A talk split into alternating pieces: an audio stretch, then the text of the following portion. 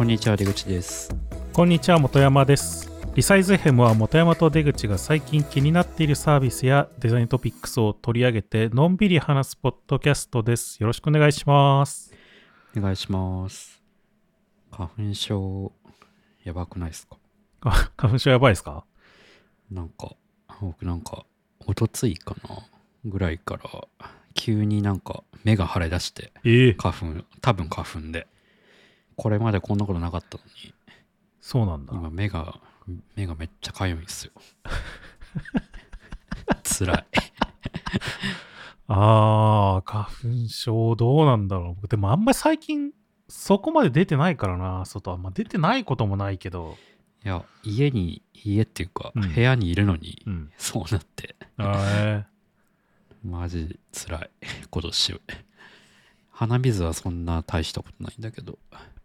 なんかでも花粉症の季節になると毎年なんか今年の花粉症を花粉はやばいみたいなさなんかそういうの流れてくるんじゃんなんか,、うん。なんか言ってます。ねあれは何年々更新してんの？あれは。どうなんすかね。えーでも今年マジでやばい気がする。だってまだまだ始めたてだからね。始まりたてだからね。うーん。季節なりたてだからでなんか対策はしてるんですか？いや一応薬買ってきたんですけどね、うーん。でもなんか目がかゆいから鼻水とかは薬でなんとかなるんだけど、はいはい。うん、目はしんどいっすね。なんか。目薬さしまくるしかない。ああこう空気清浄機をガンガン回すみたいなのとか。ああくややってたりするんですか？もうすでに。やってないな。空気清浄機はこれまでそんなしんどくなかったから何も無防備でいますけど。うーん。なんか人によってはこう寝る時も辛いみたいなさ、うん。その部屋もちろん多分締め切ったりしてるんだと思うけど今の時期だったらね、うん。全然。でもそれでも寝る時も辛いみたいなのでなんかなんかなんかツイートかなんかで見たんだけど、うん。その空気清浄機で正常にした綺麗にした空気をなんかこう自分の顔の周りに囲った箱の中に詰め込んでこうそこまで。ずずっとなんかこう綺麗にし続けるみたいなやつを作ってなんか寝てるみたいな。そこまでじゃないけど。いやでもマジ眼球を取り出して洗いたいぐらい。かゆい。うーん。花粉症はもうどうまああれなメカニズム的にはやっぱりアレルギー的なものなんですかね。なんか容量がね超えるとみたいなありますよね。な粘膜焼くといいみたいな話とかありますけど。膜？粘膜焼くっていうのはさなんかもうなんか根本的な直し方と違う気もするよね。なんかちょっと。うん。なんか。どうなんすかね。いやーでもちょ目がし目はしんどい。鼻水は薬で溜まるからいいんだけど。うーん。全然大丈夫ですか？うん僕は大丈夫だと思ってるけど。でもなんかたまにさこのなんていうの宅急便というかさ、うん。まあこうずっと家の中にいてもこうちょっとガチャって出て開ける時あるじゃん、うん。なんかそういう時にちょっとあなんか今ムズっとしたかもなみたいな思うことはあるけど、はいはいはい。まあでもその程度かな。そう。僕まあなんだかんだ最近外出るようになったからその会社へちょっと行くのにね、出社社会復帰のストレスなのかもしれないけど 花粉症じゃなくて。まあでもまあ鼻水も嫌だけど目も目も嫌だね。いや目しんどいとマジこの仕事できないなっていう。うん。かすむ。まあ僕も結構その花粉症とは違って単純な鼻炎気味というかさなんか慢性鼻炎みたいな、うん。そういう感じの傾向があるから鼻水で辛いっていうのはすごくよくわかるんだけどそういう意味ではね、うん。まあでも目目が辛いっていうのはあんまりないからな。しんどいっすねこれは。僕も沖縄に移住したくなってきました。沖縄沖縄移住しますかじゃあ、うん春春だけいい。春夏だけ移住みたいな。冬から春にかけて移住みたいなああ二拠点生活だじゃあうんしたいっすね2拠点そう2拠点生活したいなって思うんですけどいつもそこで観葉植物たちをどうしようかなっていうのに あぶち当たるんですけど、はいはい。そうなんか観葉植物メンテナンスサービスみたいにないのかなって、まああるはあるんですけど、うん。うん、なんかあんまこなれてるのがなくて、そういうの欲しいな。まあなんか家事代行サービスとかに鍵預けて頼めたりする、できるのかもしれないけど、ずっと思ってるんですよね。なんか、正直観葉植物の水やりって別に難易度高くないから、別に 誰でも できるっちゃできるから、うん。うん、そういうのあったら全然数万円払うんだけどなっていうのをずっと思っている。いや、あるんじゃないんですか？ないの？なんかね、本格的なのしかないですよね。なんか、本格的なのがあるんだ。園芸、園芸屋さんが、あの、あ預かってくれて、観葉植物を。あ。はいはいはい。うんで、それをなんか元気にしてくれるみたいなやつ。ちゃんとああ。うまく面倒見てくれるみたいな。まあでもか、あそうか。家事代行サービスの一環としてやってもらうっていうのは全然ありそうだよね、でも。普う通に。ん、まあ鍵預けたりできるサービスもあるから、まあ多分料理するのとかに比べれば、掃除とか料理に比べれば全然簡単だと思うから、うん。なんかね、そういうのこなれたやつがあれば、2拠点できるんだけどなって思ってるんですけどね。うん。よくなんか、家事代行でもペットの散歩いやってくれるとかさ、そういうのはあうるじゃん。ん、そうそうそうそう。だから全然やってもらえそうな気はするけどね、そういう意味では。うん。もしくは、頑張って、スプリンクラー的ななんか、自動水やり、そう、設備的なのを 作るかですね。でも自動水やりも結構、なんか、こだわり始めると難しいんじゃないですか、その、なんかうそのなんか定期的に上げればいいってもんじゃないみたいなさ そうそうそう。まあ、ゲーム、そう、細かいこと言えばそうなんですよね。うんまあだけど、まあ1週間に1回だったらまあまあっていう感じなんで。うーんそうね。いや、観葉植物は、そうだよね。やり始めると、世話が大変だよね。そうなんですよね。今数えたらもう30ぐらいになってて。すごいな。うん。いや、僕も一時期いっぱい持ってた時あったけど、やっぱり、なんか、見切れなくなっちゃうというかさ、あか、なんか枯らしちゃったりしちゃったっていうのもあったから、あ、はいはいはい。あんまり増やさないもんねっていうか、なんか、結果的に残るのが強いやつしか残らないんだよね。なんかその、うんなんか多少ほっといても、なんか生きてくれるみたいなさ、はいはいはい。そういうやつは生き残ってるみたいな、なんか、そういう感じだよね、やっぱり。まあ、僕も基本強いなんかなんていうかこうドライガーデンっていうんですけどこう荒れ果てた 大地に咲くようななんか植うん。物サボテンとかアガベとかそういうのしか持ってないから、まあ、楽は楽なんですけどね。うん。そういうグリーンメンテナンスサービスが欲しいなという。ちょっと誰かいいの知ってたら教えてほしいです。いや、なんか、作っちゃえばいいんじゃないですか。作るそこはうん知らんそこはやっぱ知らんがな精神で。そこ作るのしんどいな。人だからね、必要なのは。いや、しんどいから意外と作れるんじゃないの？そうなのか。作れないかな作れないかな難しいのかな、まあ、家事代行なんですけどね、要は。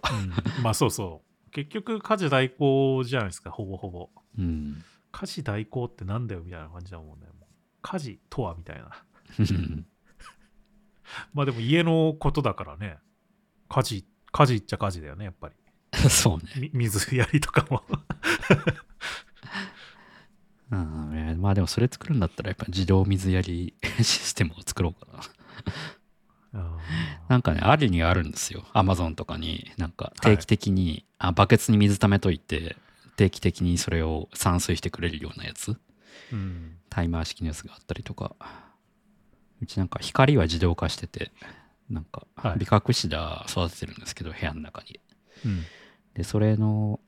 あの太陽光に似せた LED をこう出すやつがあるんですけど、はいはいはい。それをあのスマートプラグ的なのにつけて、なんか朝何時から夜何時までっていうのを仕込んで、で、あの完全に光は自動化してるんですけど、うん。水をねあと自動化できればいいんですけどねうーん。どうかね。社会復帰したから、なんか生活リズムとかはだいぶ良くなったんじゃないですか？そうっすね強制的に 朝起きてますねいや、それはでもいいよな。うんまあやっぱ他人の 目があると 真面目に生活しだしますね いや、最近またなんかちょっと崩れ始めてきていて、僕は。なんかあなん何がきっかけだったのかは分かんないんだけど、なんか崩れ始めてんだよな。うん夜、夜寝れ、寝れないっていうか、やっぱりちょっと睡眠のタイミングがずれすぎてて、だいぶ。はいはい結構午前中寝てることが多かったりとか、なんか、お昼、お昼っていうか、やっぱご飯食べた後だな、なんかやっぱ糖質取るとすごい眠くなっちゃうんだよね。うん。それで、ちょっと寝ちゃったりして、まあ、晩ご飯もあんまり遅い時間に食べたくないから、ちょっと早めに食べたりするんだけど、うんそれを食べたら眠くなっちゃうみたいなので、寝て起きたら1時ぐらいで、なんかそっから寝れないみたいな、なんか、ぶっ壊れてますね。そうそうそう。とね、良くないなと思ってんだよね。うん僕そうですねああとそう人とランチするっていうのがめちゃくちゃ久々にあああ。ってこここ最近ねそのウェルカム的なやつうん。開催してもらって、うん、いやもうそれ自体懐かしいなと思いましたね 人と定期的にランチするなんて34年ぶりぐらいなんじゃないかな多分ああ。あそこは行きました？あの、とんかつ屋は。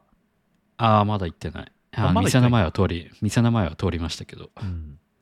綺麗な感じでしたねうん。とんかつ .jp。あの、店の内装とかかなは、なんか、その、店主の奥さんが、そういう設計士というか建築士みたいな人で、奥さんがやったらしいですよ。へえすごいおしゃれな感じでしたねとんかつ屋には見えない、うんそうそうそう。おしゃれな感じなんだけど、こう、カウンターで、その店主の人が揚げてる様子がすごい見えるように作ってあるっていう。ただなんか油の匂いとかやっぱり女性の人が嫌うから、なんか結構工夫し、そこら辺頑張って工夫して、匂いがし、なんかできるだけそういうのが回らないようにお店に。っへていうのを考えてるらしいですね。え てか毎回最近このポッドキャストで出だしに花粉症が辛いって話ととんかつの話をしてる気がする まあまあまあね、あの、先週も話したけど、おっさん FM っていう後半ね別のポッドキャストの方で、うんそうそうそう。別のポッドキャストで、あの僕がとんかつの話を2時間ぐらいしてくるっていうのをしてきたんで。後後半最近出たんでしたっけ？公開されたんでしたあ、後半、はい。そうですね。先週の回、配信会で出たかなと思うんですけど、まあその時にも確かとんかつ .jp の話はしたので、うん。まあ、他にもいろいろ面白いとんかつ屋とかを僕が紹介したので、まあちょっとそっちの方もね、聞いてみてもらえると嬉しいですけど。前後半2時間ですか？まあ1時間1時間ってことですね。長いななかなか。いや、こんなに長くなると思ってなかったけど、なんかやっぱり、まあおっさん FM のね、やっぱり MC の2人が非常に話しやすい空気を作る方なんで、素晴らしいですね。やっぱりね2時間とんかつはすごいなはい。じゃあ、そろそろ本題の話にしましょうか。はい今日はちょっと久しぶりに本の紹介の話をしようと思ったんですけど、うんえっと前回がサウナ行きたいの話かなでその前がファンと作るデザインっていうまあちょっといろいろ考えてることを話したっていうような感じだったと思うんですけど確かそのファンと作るデザインの時にもちょっとだけ話した結構昔の昔って言ってもそんな昔でもないか。昔の本でギブアンドテイクっていう与える人こそ成功する時代っていう本うん。の話をちょっとしようかなと思っているんですけど、うんうん出口くんはこの本読んだことあります？いやないっすね ?2014 年だからちょうど10年ぐらい前か。10年、まあ9年ぐらい前か。本で結構まあいろんな人が読んでなんかいろいろ感想を僕も聞いたりとかしてたんですけど、うんまあなんかこうココミュニティの話とかをサウナ行きたいの時とか、まあ、ファンと作るそのデザインうん。の時とかに話したと思うんですけど、まあ、それに結構近い話なのかなっていうふうにコミュニティを作るわけじゃないんだけどまあなんかその良いコミュニティをどう作っていくかみたいな部分にも結構関わってくる話なのかなっていうふうに個人的には思っていて、うん。まあ、だからその辺も含めてちょっと、まあ、どういう本なのかっていう部分とかを紹介していこうかなと思うんですけど、うん。まあ、まずなんか冒頭の方で、まあ、この世界には、まあ、大体3タイプの人がいるみたいな、まあ、よくあるそういうのがあって、うん。ま あなんか大体2つに分かれるとか3つに分かれるみたいなそういう話とかあると思うんですけど、まあ、そういう感じであってギバーっていう人とテイカーっていう人とマッチャーっていう人がいるっていううん。話なんですけど、まあ、ギバーっていうのはギブする人ってことですよね要は。だから、うん。まあ、与える人っていうことだよね。まあ、ギブアンドテイクの関係で言ったら、その、どっちかっていうと相手の利益になるように持っていくっていうような、こう受け取る以上に与えようとするタイプの人みたいな、うんそういう感じの人。で、テイカーっていうのは、まあ、どっちかっていうと、自分の有利になるように持っていくような人。まあ、より多く受け取ろうとするっていうか、受け取るっていうとあれですけど、うんなんかより自分の利益を優先しようというふうな持っていこうとする人が、まあ、テイカーって言われるような人。うんで、大体多くの人は、そのどちらでもない抹茶っていう人になることが多いっていう話なんですけど、そのまあ、要は抹茶っていうのは、まあ、そのギバーとテイカーの両方の性質を持ってるというか、まあ、両方の性質というか、まあ、そのバランスを取ろうとする人なんだよね。うん要は、与えた分だけ受け取ろうとするとか、受け取った分だけ与えようとするっていうような、まあ、そのうまくバランスを取ろうとするタイプの人。うんまあ、多くの人はだからこの抹茶に当たることが、まあ、多くの場合多い。うんただ、まあ、この3つのタイプっていうのは必ずしもどれか1つにその人が誰かが当てはまるっていうわけではなくて結構まあ状況によってうんまあ変わっていくことが多いっていうような感じのものですね。うんまあだから例えば家族間みたいななんかもうあんまり利害関係がないっていうかさなんかそういうのを求めない関係っていうのはあるわけじゃないですかたまあ場合によっては。うんすごい親友の関係だとか、まあ、そういうところではギバーでいるかもしれないけど、まあ、社会会社に出たらマッチャーとして動いているとかっていう人もいるわけですよね要は、うん。まあなんかそういう感じの3つのタイプがあってでまあ本の主題としてはまあそのギバーがやっぱり成功する特に今の時代はそうだよねっていう話なんですよね。単純にまあなんかそのそのことをこうこうだよねっていうふうに書いてるだけっていうよりはこの本の中では結構それをなんか科学的というとあれだけどなんか調査を結構たくさんしていたりとか、まあ、そういう結論に基づいていたりとか、まあ、いくつかのエピソードを含めて、まあ、こう解説しているので、まあ、もうちょっともうなんか単純に分けられない複雑的な複雑な部分はあるんだけど、うん。まあなんか割とこう論理的にその辺をこういう風な結果が得たから、まあ、こういうことなんだろうっていうのをまあ導き出そうとしているっていうような本っていうような感じですね。うんうん。で大体成功する人は、まあ、テイカーかギバーだっていう風にまあ言われているらしいんですけど、うん。まあ、ただそのテイカーっていうのはどっちかっていうとこう短期的な成功であったり、まあ、利己的な成功っていうのを目指しがちだっていう風な傾向があって、うん。定価はやっぱりその自分の利益を最大限、まあ、高めようとするっていう性質があるのですごく成功はしやすいらしいんですよね。ただ、まあ、その成功っていうのは結構脆いというかふとしたきっかけで崩れやすくなってしまうような成功であることが多いみたいな。うんで一方そのギバーっていうのもまあギバーはなんか面白い性質があってなんか成功から最も遠いんだけど成功もしやすいみたいななんかそういう面白いタイプでだから要はギバーとテイカーと抹茶がの成功の度合いみたいなのをこうぶなんか分類というかうん。していくと、なんか最下位と最最上位にギバーがいるんだけど、そのテイカーがその2位で、抹茶が3位ぐらいになるみたいな、うん。なんかそういうような感じのイメージらしくて、うん。まあ、これの理由があって、そのギバーっていうのはどっちかっていうと、こうやっぱ長期的な成功だとか、全体的な成功を目指す傾向にあるので、すごくその初動が遅いというか、時間かかることが多いみたいな。うんまあ、だから結構最下位の部分にもあるんだけど、ただ成功するとすごく一番上に来るみたいな、なんか一番成功するみたいな状態になるみたいな。まあ、時間軸の違いってことですね。そうですね。まあ、しかもギバーの場合は、やっぱりその、全体の成功を目指すっていう傾向があるから、まあ、その、さっきのテイカーの場合みたいな崩れやすいっていうのと全く逆で、まあ、結構揺るがないというか成功自体が。うん、でしかもこうギバーっていうのはやっぱ他人を中心に考えるっていう性性質があるみたいな。うん、まあ、なのでこう特に与える人こそ成功する時代っていう副題があるようになんでこの今の時代これが、まあ、この考え方っていうのがより重要になってくるのかっていう部分でそれやっぱり SNS みたいなその人と人の関係性がこう可視化されやすい状況になっていっているっていう状態がやっぱりあるんじゃないかなと思うんですよね。うん、でそういう状態の時ってやっぱりその定価であるっていう風な代償っていうのもギバーである利益っていうのもどちらも増幅するってこの本の中でも言っていて、うん、まあ、だからこそそのよりこう今の時代、まあ、成功をしていくっていう風な、まあ、何かしら目標があってそこのゴールに目指していくってなった時には、まあ、ギバーである必要性があるんじゃないかっていうのが、まあ、この本の、まあ、大まかな主題というか、うん、なんかそういう話の流れなんですよね。うん、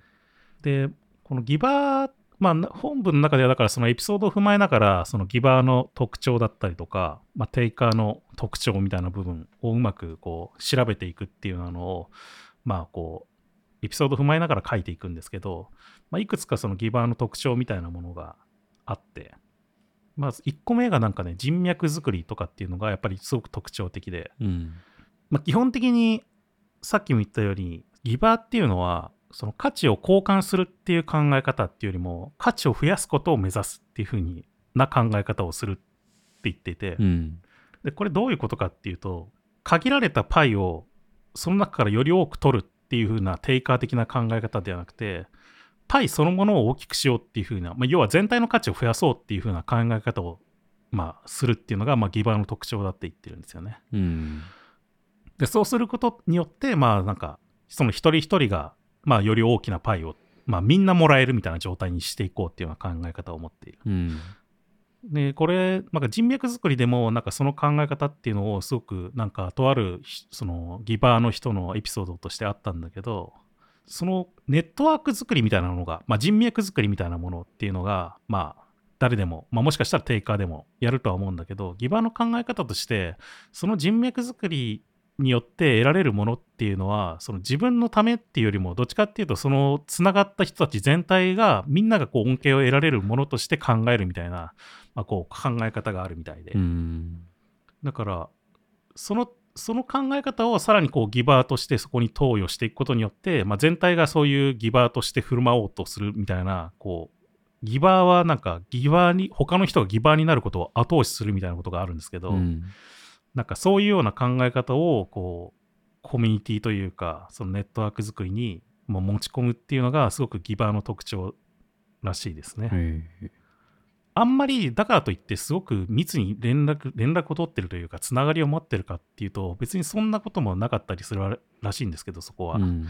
そのまあネットワークというか人脈っていうのは、うん、ただやっぱり以前こう誰かのためにこう助けたとか何かをまああげたのか分かんないですけどそういうことをしてあげたっていうつながりっていうのはまあ、すごく密に連絡取っていたっていうわけじゃなくてなかったとしても、まあ、いざっていう時にこう助けてもらえる存在に、まあ、なりやすいので、その人が言うにはこう弱いつながりの強さを信じるみたいなこと書いてあったんだけど、うん、なんかそういう考え方のもとで結構なんなんていうの？そういうコミュニティというかネットワークみたいなものを、まあ、考えて捉えているっていうような話でしたね。うん、まあ、あとやっぱりなんかギバーは協力協力し合うとか協力するっていう意味ですごくまあ強い存在になりやすくて、うん、やっぱりなんかテイカーっていうのはどっちかっていうとなんかテイカーの面白い部分としてはなんかクリエイティブな人はテイカーになりやすいみたいなのが書いてあったんですけどそのテイカーっていうのはなんかこうクリエイなクリエイティブっていうのはななんて言うんだろうこう自分のその独自の考え方みたいなものを押し通す力があるみたいな、うん、まあだからある種どっかに書いてあったけどそのリーダーシップを取る人っていうのは、ギバー、ギバーはリーダーシップを取る人に向かないみたいなことも書いてあったんだけど、うーんうんうん。まあ、それはどっちかっていうと、もしかしたら、そのテイカー寄りの 人の方が、まあ、なんか、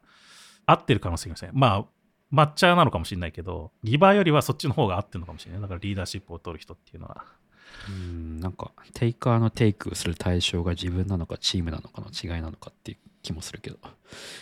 うーん。まあまあまあまあ、そこは置いといてうん、そのギバー、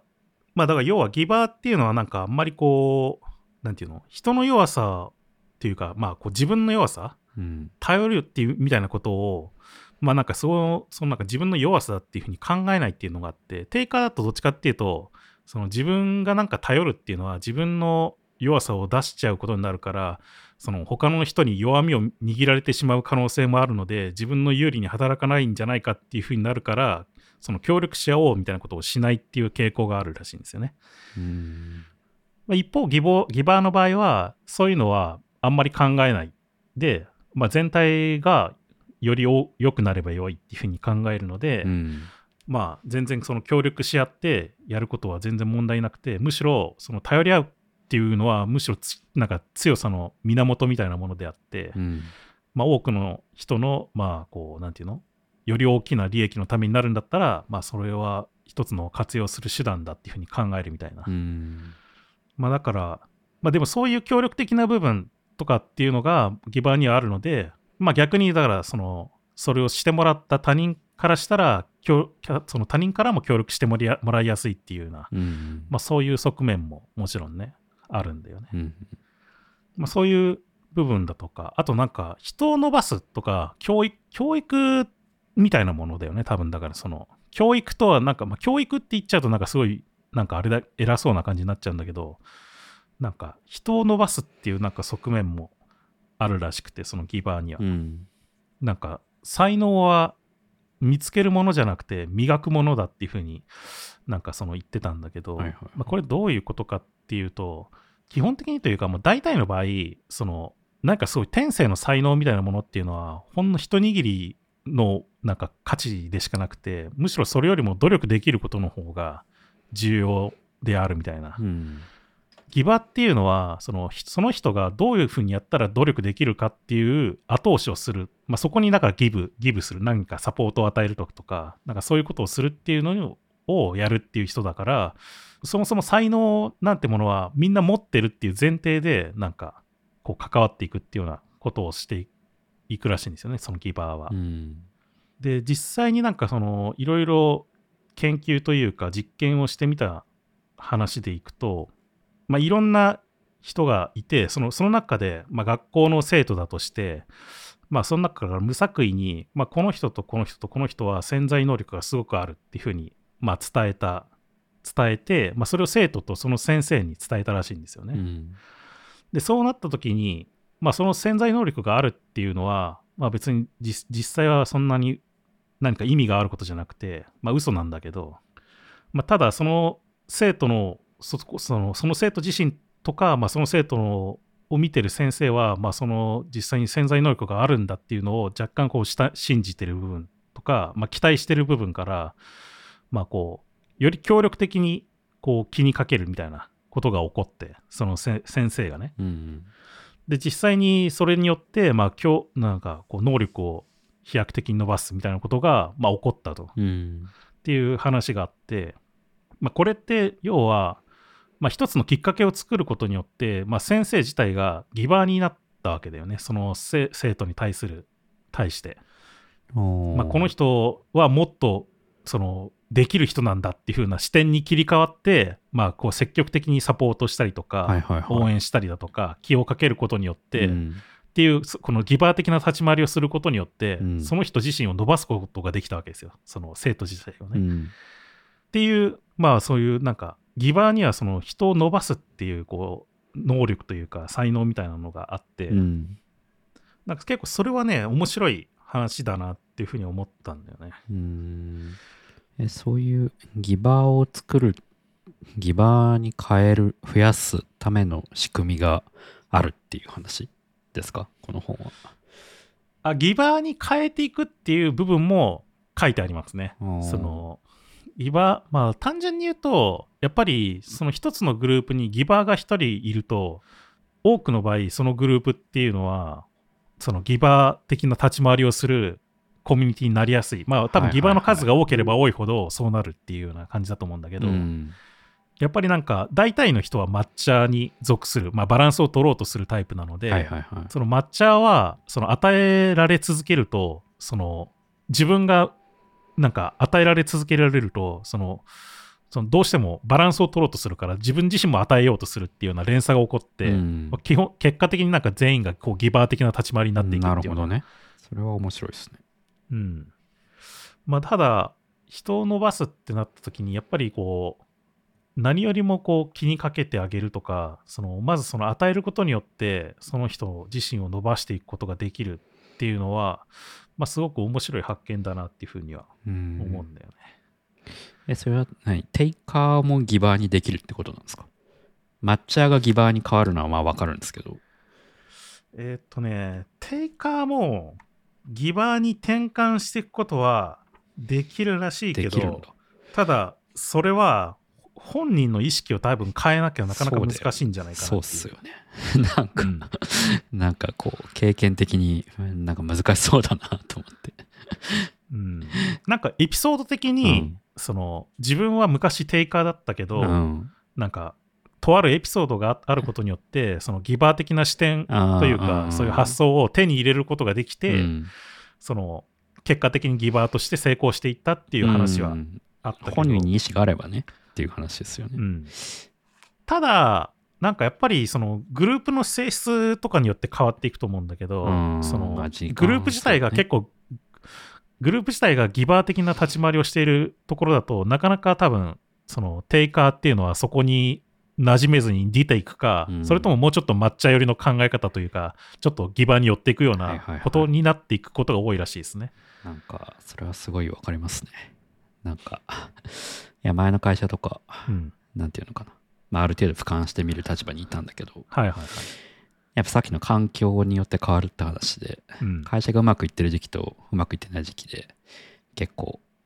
ギバー率、テイカー率も変わるなっていうのは思うし、ん。まあ、オセロみたいなもんだと思ってて、なんか、はいはい。ギバーの数が増えていけば増えていけば、まあ、ギバーも増えていくし、やっぱギバーの数が少ないと、うん、ギバーを増やすことは難易度高くなるし、みたいな。うんいやだから結構なんか採用するときとか、そのオセロの駒をちょっとでも増やしていくっていうのが、なんか大事かなっていうのは思ってたんですけど。いやだからなんかテイカーばっかりの時にテイカーを一気にギバーに変えるのはやっぱうんむずいなっていうのはすげえ。それは 難しそうですね。うん。だから本当にオセロの駒を増やしていくみたいな感じで、うん徐々に角取ってって増やしていかないとむずいなっていうのは思いましたね。うーんまあなんかでも最近はやっぱりそれこそその SNS みたいなところも含めて、うんなんかそういうのが浮き浮き彫りになりやすい部分も、まあ、あるかなっていうふうには思うんで、はいはいはい。なんか、まあ、だから結構テイカーの中でも偽装してるテイカーみたいなのもいるらしくてそのあ自分はギバーですよっていうのを偽装しておきながら実はテイカーですみたいな。まあ、立ち回りをする人っていうのも、うん。まあいるらしいっていう。うん。SNS で言いがちですよね。なん。ていうか。ビジネスアカウント的な感じの。まあまあまあまあまあ、まあそう、そうね。ただなん。か本の中に出てくるそのギバーとして、まあ大体ギバーとして成功されている方のエピソードとかっていうのが、まあ多くの出てくるん。ですけど、なん。かもう、すごいぐらいのギバー、ギバーってやっぱこうなん。だぐらいのギバーぶりなんですよ。なんか、なんかこう、もう、全部あ与えていくみたいな。もちろん、なんか、どっかで線引きはしてるっていうような、なんか、のも書いてあったんですけど、その、やっぱりギバーも、ただただ、こう、与え続けていくっていうのが、まあ、その自分を守るっていうことにつながらないから、やっぱりそれが。うん。その自分自身ももちろん守りながら、そういうギバーっていうのをやギブしていく、与えていくっていうのをやんなやっていくっていうのを含めて、なんか多分そこのうまく線引きの仕方というか、なんかね、そこもあるんだろうけど、うん。でもなんか、やっぱり極端にこの人たちは、すすごいこうあ何かにあ何かを与えていくとか何かを応援するとかなんか親切にするとか、うんなんかそういうことに執着してる人がすごく多くてうんこれはあんまりやっぱりなかなかいない人なんだなっていうふうに思いましたね。なんかそういう意味では。うん。今思ってもなかなか周りにそういう人もそう多くはないなって思うっていうかそこまでの人っていうかね。まあもうちょっとなんか優しめのギバーみたいなのもいるのかもしれないけどなんか。うん。ちょちょっとギバーぐらいの人はね全然いるのかもしれないですけどね。まあなんかね最初にあったけど多くの人は環境によって変わるっていうのが自然なのかなっていう気は、そのネイティブギバーみたいな人って なかなかいなそうですよ、うん。遭遇しなそうです。よ、ね、まあまあまあまあ。そう。そうだね。うん。えそのネイティブ的なギバーの人っていうのは、えーわかりやすく言えば寄付をしめっちゃしてるとかそういうことなんですか？その本で言う。うーん。まあ寄付をしてるとかっていうのは実際あんまり僕は関係はそこまでないかなとは思ってます。っていうのはなんだろう寄付するっていうのがそのなんか利害関係ながあるみたいな部分の人もいるから、うん、うん、いやいますよそうなんねうんそうそうそうそうだからい一概にそうとは言えないとは思っていてなんかねもうどっちかっていうとやっぱり割く時間の問題だと思うんだよね。あーそのなるほどねギバーが他者に対して割く時間がすごく多いっていう。うんだからある意味その自分の例えば仕事で言ったら自分の仕事を犠牲にしてる可能性もすごくあるみたいなギバーの人は。そこまでのレベルってことか。そうそうそう。そうだそういう意味でさっき一番最初に言ったようにギバーは一番成功する人でもあるけど一番成功から遠い人でもあるっていうのはそこそこの話でその自分のぎ仕事を犠牲にしてまで他者に時間を使うから最初の方とかはね特にその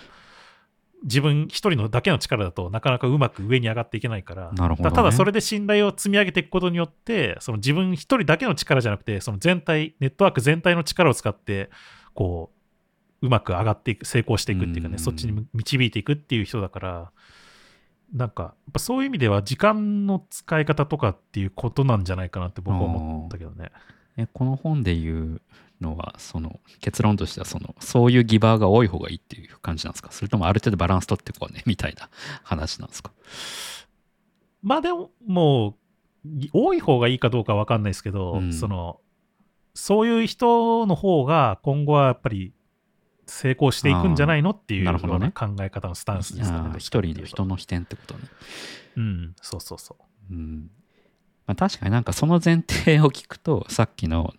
リーダーはテイカーの方が成功しやすいみたいな話はまあまあ一定確かにわかる気もする。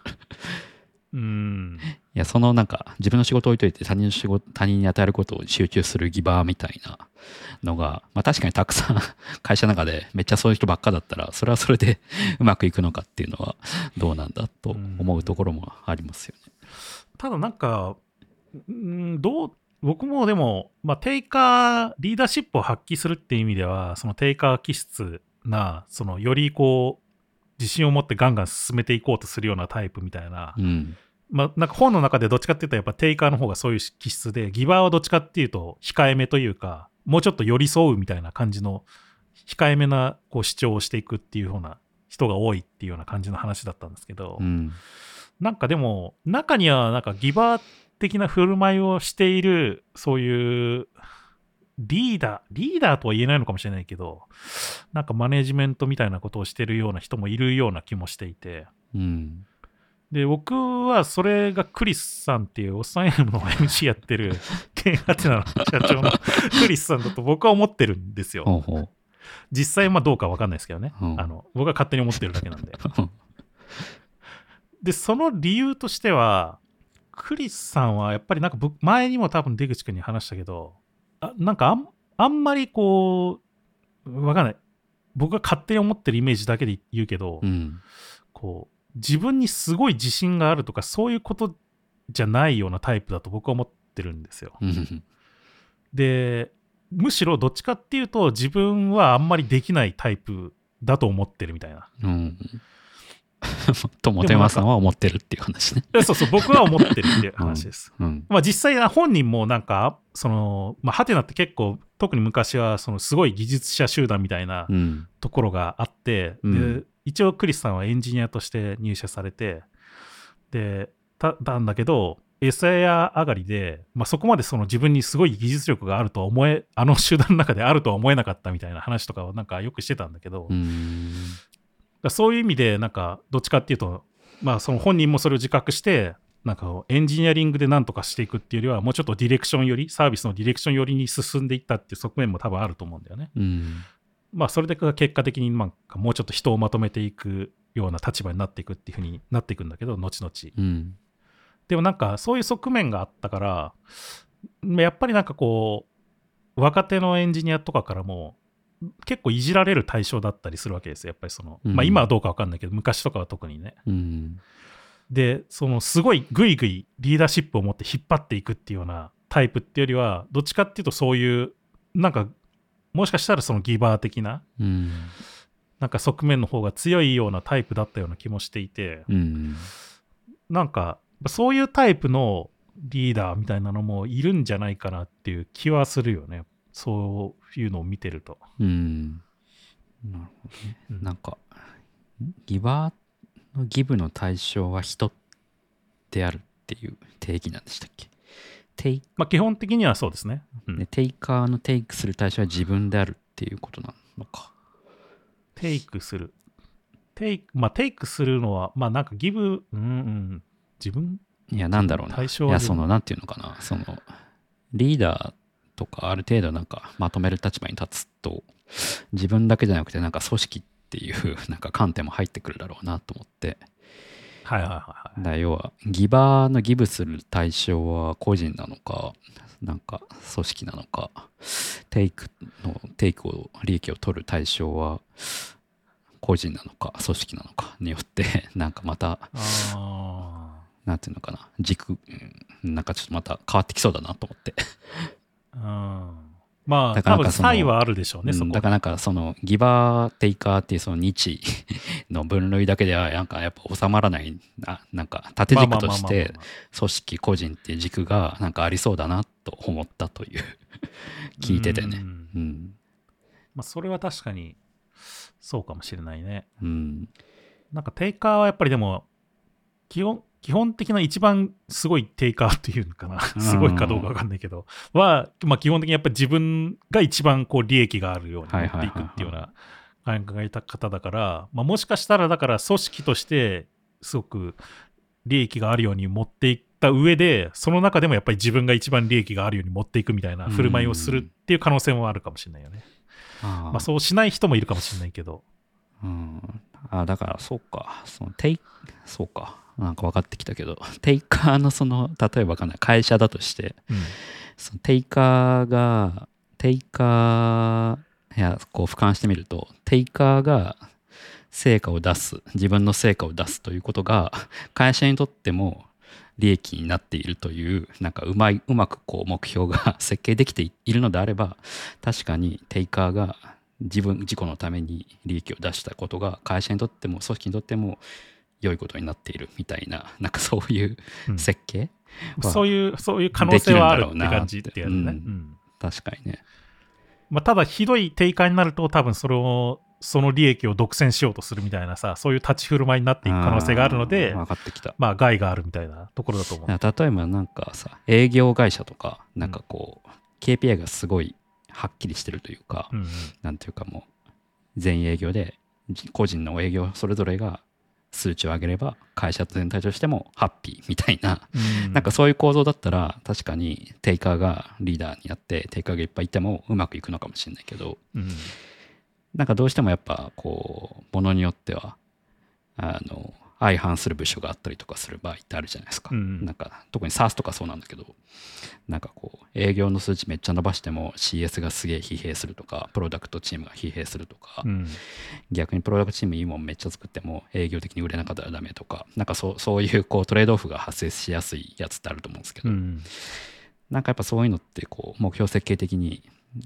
うん、なんていうか難しいとこがあってだからやっぱお互いギバーがいないと なんかこう成り立たない部分ってうんあるなっていう。そうそうそうそう。うんやっぱりなんか、その、テイカーよりもギバーの方が協力的だから、その、うん協力しないと、そやっぱり組織の中ではなかなかうまくいかないことっていうのもたくさんあると思うんだよね。でその時に、そのやっぱり定価だけだとうまく回らないっていうのはすごくあると思っていて、なんかね、うん僕は全然知らなかったけど、あの、建築家で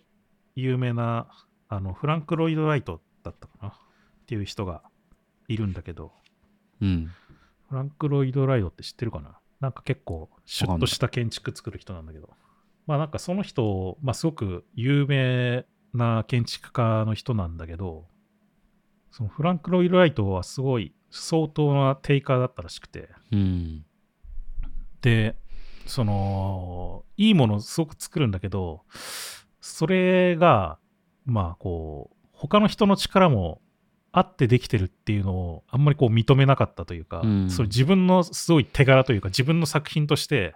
こうやろうとしている部分っていうのがすごく強くてでそれもあってなんだこう一時期仕事を干されたらしいんですよ。なるほどね。で借金めちゃくちゃ作って、うんもうなんか全然ダメになるなりかけたんだけどまあなんかそれを見かねた奥さんかなかなんかがそのうまくその教育機関というかなんかそういうのも作ろうとしてそのフランク・ロイド・ライトって一応まあすごい建築家ではあったから、うん。まあそこでこう働きながら勉強もできてなんかいい仕事ができるよみたいなそういうなんか機関というかそういう学校的な工房的なものを作ろう作ったらしくて、うんで、そこでなんかよちょっとこう復活するんだけど、フランク・ロイド・ライトも仕事ができるようになって。うんただなんか、そこでも結局、その、その作ったものは全部自分の手柄にしようみたいな考え方がすごくあったから、うんまあやっぱりこう、だんだんこう、そこで育った弟子たちが、やっぱりそれを嫌ってというか、嫌だなと思ってみんな辞めていくわけですよ。うんで、特になんか、だんだんその、その弟子たちもいい仕事するから、その、他の会社とかも、なんか、まあ、フランク・ロイド・ライトじゃなくて、この弟子たちと仕事し始めたりするんだけど、うんなんか、それ、それも、なんか、いや、それなんか俺の名前使えよ、みたいな感じになっていって、うんその、そういう仕事も。で、なんかもうやっぱりその弟子たちもどんどん辞めていって、結局なんかやっぱりこう、一人になってしまうみたいな。うんまあやっぱりなんかそのテイカーっていうのはどうしてもその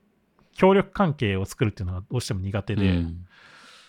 その自分の一人のまあ利益にしようとしていってしまう傾向があるから、まあ一時期は成功するかもしれない可能性はあるけれども、まあこう信頼信頼関係というかね、まあそういう部分からこう崩れていってしまう可能性っていうのがすごくあるっていうよううなん。話が確か書いてあったかな。なんかさっきのクリエイティブな人は低下である確率が高いみたいな話。うん。は、まあそれを聞いてあななるほどねっていうのは思いましたけど、うん。まあやっぱ結局なんか営業とかもそうだけど、まあクリエイクリエイティブっていうな人っていうのが何なのかだけど、まあ例えば建築とかわかんない、うん。デザインとか、まあいいもの作れたらそれでいいじゃんっていう、こう、職種もこうあるわけじゃないですか。うん。うん、なんかめちゃめちゃテイカーであっても、まあなんかその人から生み出されるものがすげえ良かったら、まあそれで良いっていう場合もあるから、まあテイカーでも成り立つっていうのはありそうですよね。うんまあね。いや逆になんかエンジニアとかって結構ギバーの文化が強いなっていううん。印象あるじゃないですか。はいはいはい。ありますね。まあでもそれって基本的にエンジニアリングをやっぱチームでやることが多いから、うんそう、さっきのギバーが連鎖していくみたいな話でそうなってるのかなとかね、うん思ったり。なんかでも営業とかもギバーの方がやっぱ結果的には強くなるんだろうなまあっていうそうですね。長期的に長、じやっぱ時間軸の話なんでしょうね。うん。なんか単純にこうチームでやるからっていうだけじゃなくてやっぱりそのクライアントとの関係性とかも出てくるわけじゃないですか、多分そこに。うん。でそのクライアント同士のつながりとかさなんかそのいろんなクライアントとのネットワークがあるからこそできる営業みたいなのがうん。多分できるようになっていくから,、だからそういうのを考えていくと結果的にギバーがうまく成功していくような時代になっていくだろうしそのうん多分デザイナーも同じだと思うんですよね、そのなんか今の時代なんて特にそのデザイナーだけがデザインをするような時代でもなくなってきてると思うし、うん。そのコミュニケーションというかね関係性をうまく作っていくっていう意味ではそのギバー的な立ち回りっていうのがすごく重要になっていくんじゃないかなっていう。うん。でやっぱ長期的に見たらそうなんだなっっていう 思う一方で、まあ、テイカーはテイカーでこう短期的にこう 成功することは成功するから、まあ、それをうまく なんか利用してうんこうチームを作るとかっていうのが大事なんだろうなっていうのはうん思いますけどね。そうね。なんか突破力みたいなのはあるのかもしれないね、もしかしたら。うん。まあでもなんか、そういうのがやっぱりでも、まあ僕がちょっと前に話したそのコミュニティと作るデザインだとか、うん。まあサウナ行きたいの時もなんかそういうような話をちょっとしてたけど、うん。そのなんていうの？そのギバー、コミュニティ自自体をやっぱギバー同士の関係にしていくような。デザインみたいなのが結構、まあ一つい面白いポイントとしてあるんじゃないかなっていうふうには、まあ思っているんだよね。うん。まあ昔からあるものだったらなんか、こう OSS みたいなものとかね、そういうのもそうかもしれないけど、うん。まあ、サウナ行きたいっていうのはある意味、うーん、まあそれを意図して作ってるのかどうかっていうのはどこまでやってるのかわかんないけれども、うん。なんか、まあ、まあ適切な距離感を保っているっていう方が近いのかもしれないけど、なんかあのギバーにしているっていうよりは、うん。うん、なんかでも、そういうのをうまく作っていくっていうのはどうやったらいいのかっていうのを考えなきゃいけないような気はするよね。なんか、まあ、多分、だからやっぱりこう、昔からまあ UGC っていうユーザーがコンテンツを作っていくサービスっていうのは多くあるけど、うん。その、そのユーザーが作るっていうよりも、その与えるっていうことをどうやったら参加しやすくするかみたいなデザインが必要なのかもしれないよね。なんかギバーにしやすくするというかさ、うん。その参加する人が参加しやすくして、しかもその参加するっていうこと自体がギバーになってるっていうのがどどうやったらやりやすくなるかうみんた。いな。まあでもよくよく考えたらメルカリとかも全部そうなのかもしれないですけど、いや、でもこうんの、まあでもう、ん、ギバーテイカーっていうのをこう、なんていうのかな。それそれぞれの性質をうまく活用してサービスがこう伸びるのに持ってくっていうのは、なんかサービスデザインそのものな気がしますようね。ん、まあそうだね。うん。だからやっぱなんかテイカーとかギバー、テイカーの人とかに例えばギバーになってほしいみたいなことをうん。直接働きかけるっていうのは、まあなんか会社においても難しいし、やっぱこう、さっきのね、例えば30過ぎたテイカーの人をなんとかギバーに持ってこうっていうのは、うん。本人の意思がない限り、やっぱ外からの力では難しいと思ってて、うん。で、ユーザーだとよりそうだと思うんですよ。そのテイカー的ユーザーをギバーにするっていうのは、まあ、まあ無理だと思うから。う、んだからやっぱサービスデザイン的にはテイカー、まあ、もしくは、もし、なんかなんだろうな、テイカーだけでも成り立つサービスデザインにする、サービス設計にするのか、あるいはテイカーは寄せ付けないんだけど、ギバー、マッチャーがギバーになるとか、ギバーがよりギバーになるみたいな、なんかそういうデザインが必要なんだろうなと思ってて。うん。で、そう思うと、やっぱ Web3、Web3 ってなんかもう、Web3 的なサービスってそれ、それだなって思うんですけど、うん。なんていうか、あの、まあ、多くはギブすることをこう仕組みで強制されているという側面があると思うんですよ。そのトークンっていう仕組みによってね。だから、なんか Web3 的サービスって何かそのサービスに貢献するなりコミュニティに貢献するとトークンがもらえるよっつって、だからみんなギバーになろうとするんですけど、まあでも、本の本当の意味のギバーというかというとそうでもなくて、うんギバーに偽装したテイカーが多いと思うんですよね。そうね。でもそれでも OK っていう世界観が Web3 に近くて、まあそれでも OK というか、それでも一旦 OK にした上で真のギバーを見極めるっていうことを、なんかみんなやってる印象なんですよね。うんその真のギバーが本当に報い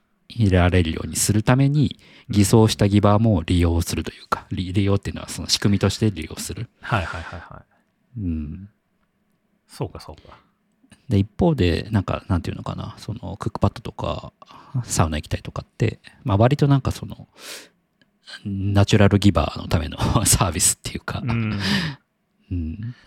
まあやっぱり、インセンティブが強すぎるというかさ、その NF、うん。Web3 の場合は特に、うん、その金銭っていう具体的なものすごい強いインセンティブによって動かしてるっていう側面があるじゃないですか、やっぱり。うそのん、ユーザーの行動をどう促すかっていう部分で。うん、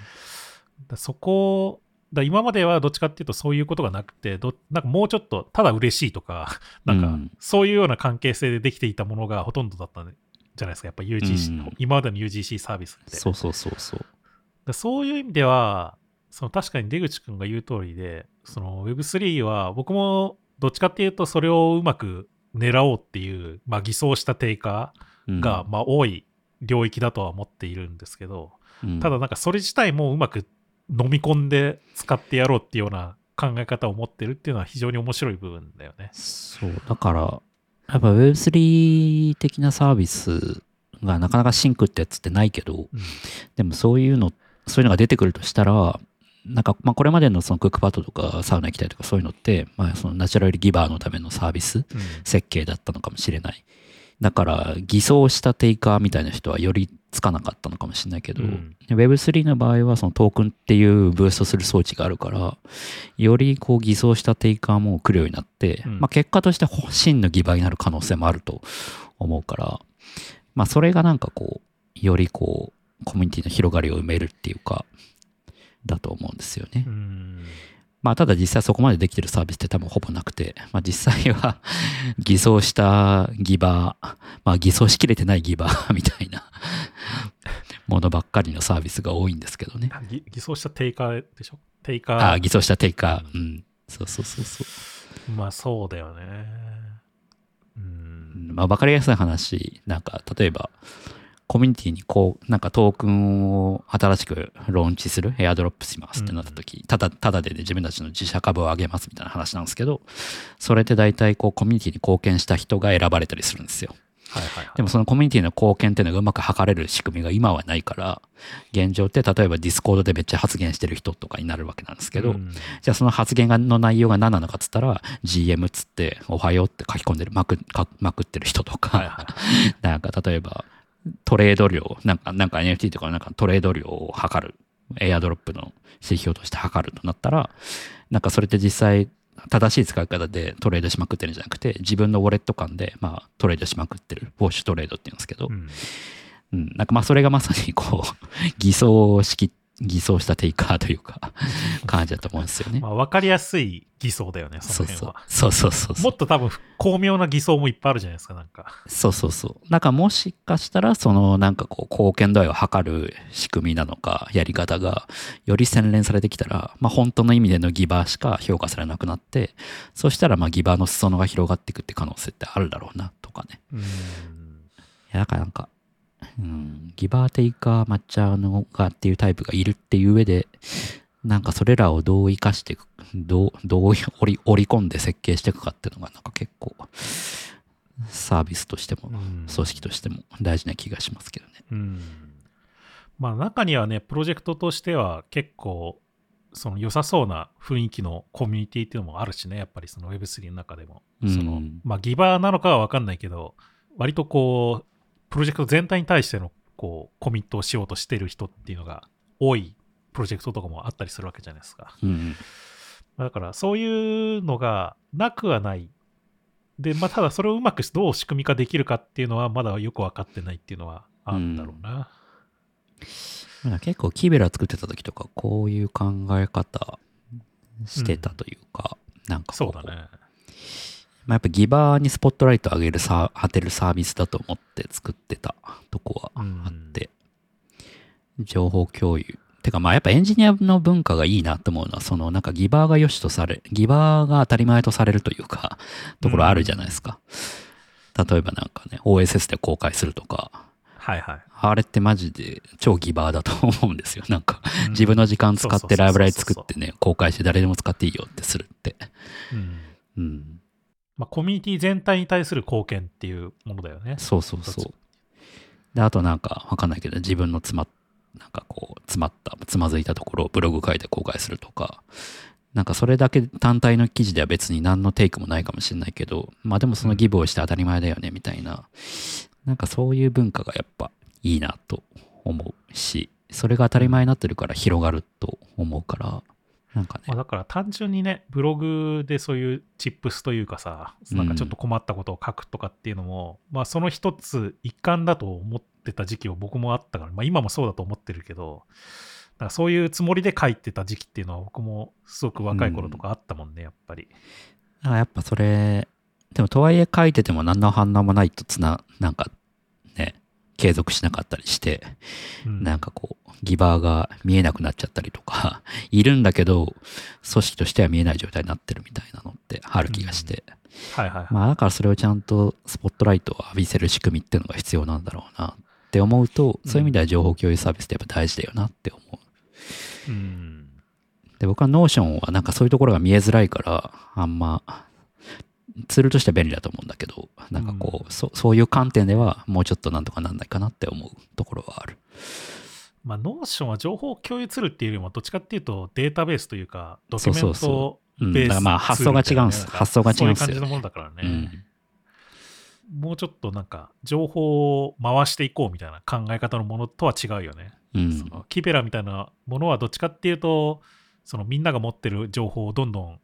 回していって、いろんな人にわなんか分けていこうみたいなさ、そういうような発想の部分が強いじゃないですか、やっぱり。うん。まあなんか別に情報共有サービスじゃなくてもいいんだけど、そういうなんか、ギバーにスポットライト浴びて、その、それがめより目立つようにするサービスみたいなものって、結構大、会社とかの中では大事だろうなとは思います。そうだね。うん。それは、まあ単純に情報共有じゃだけじゃなくて、多分そういうような取り組みをするとかっていうのも多分いろいろあるんだろそううそうそう。そうそうそうそううそうそうそう。うん、なんか僕の手伝ってる会社とかはたまたまにというか、 Slack のチャンネルで他の人を褒めるっていうチャンネルがあって、うん、他の人がこういうことをしててめちゃくちゃ助かったっていうのをお互いが,、お互いが言い合うみたいな、まあ、チャンネルがあったりするわけだけど、うんまあ、そういうのもなんか一つかもしれないよね。一回そのギバーが焦点が当たる、ギバーに焦点が当たるっていう意味では。うん。そういうのね、いろいろありますよね。なんかそういうなんか、ギバーテイカーマッチャーがいるっていうのが分かった上で、その割合をどう増やしていくかっていう、ね、仕組みのデザインというか、サービスデザインが必要なんだろうなっていう。そうだね。多分そのサービス作りをする組織のデザインっていう意味でもそうだし、そのユーザーとの関係性っていう意味でもそうだったりするかもしれないし。そうそうそうっていのは。まあそういうところはありそうだね、確かに。うん。まあそんな感じで。まあ結構ね、本自体はエピソードの量が結構多いんで、読む、きっちり読もうとすると読むの大変なんだけど、うん。まあでも面白い、まあ、考え方の部分が多くあるから、まあ、結構有名なところの本だし、多くの人は読んでるので、うんなんか気が向いたら読んでみるといいんじゃないかなっていうふうには思ってますね。うん。ギバーテイカーって聞いたことあったけど、ここの本から来てたんですね。あ、そうだね。この本から来てるんだと思います。多分、多くの場合は。うんはい。まあじゃあ、今日はそんなところですかね。はい。リサイズ FM へのご質問やご感想、リクエストなどは、ハッシュタグリサイズ FM で、ツイッターにつぶやくか、ショーノートにあるお便りのリンクから送っていただければ、配信内で取り上げたりしますので、どしどしいただければと思います。リサイズ FM は毎週金曜日に配信しています。Spotify、Apple Podcast、Google Podcast、YouTube などで配信していますので、よかったらチェックしてみてください。ということで、今回はここまでまた次回お会いしましょう。さよなら。さよなら。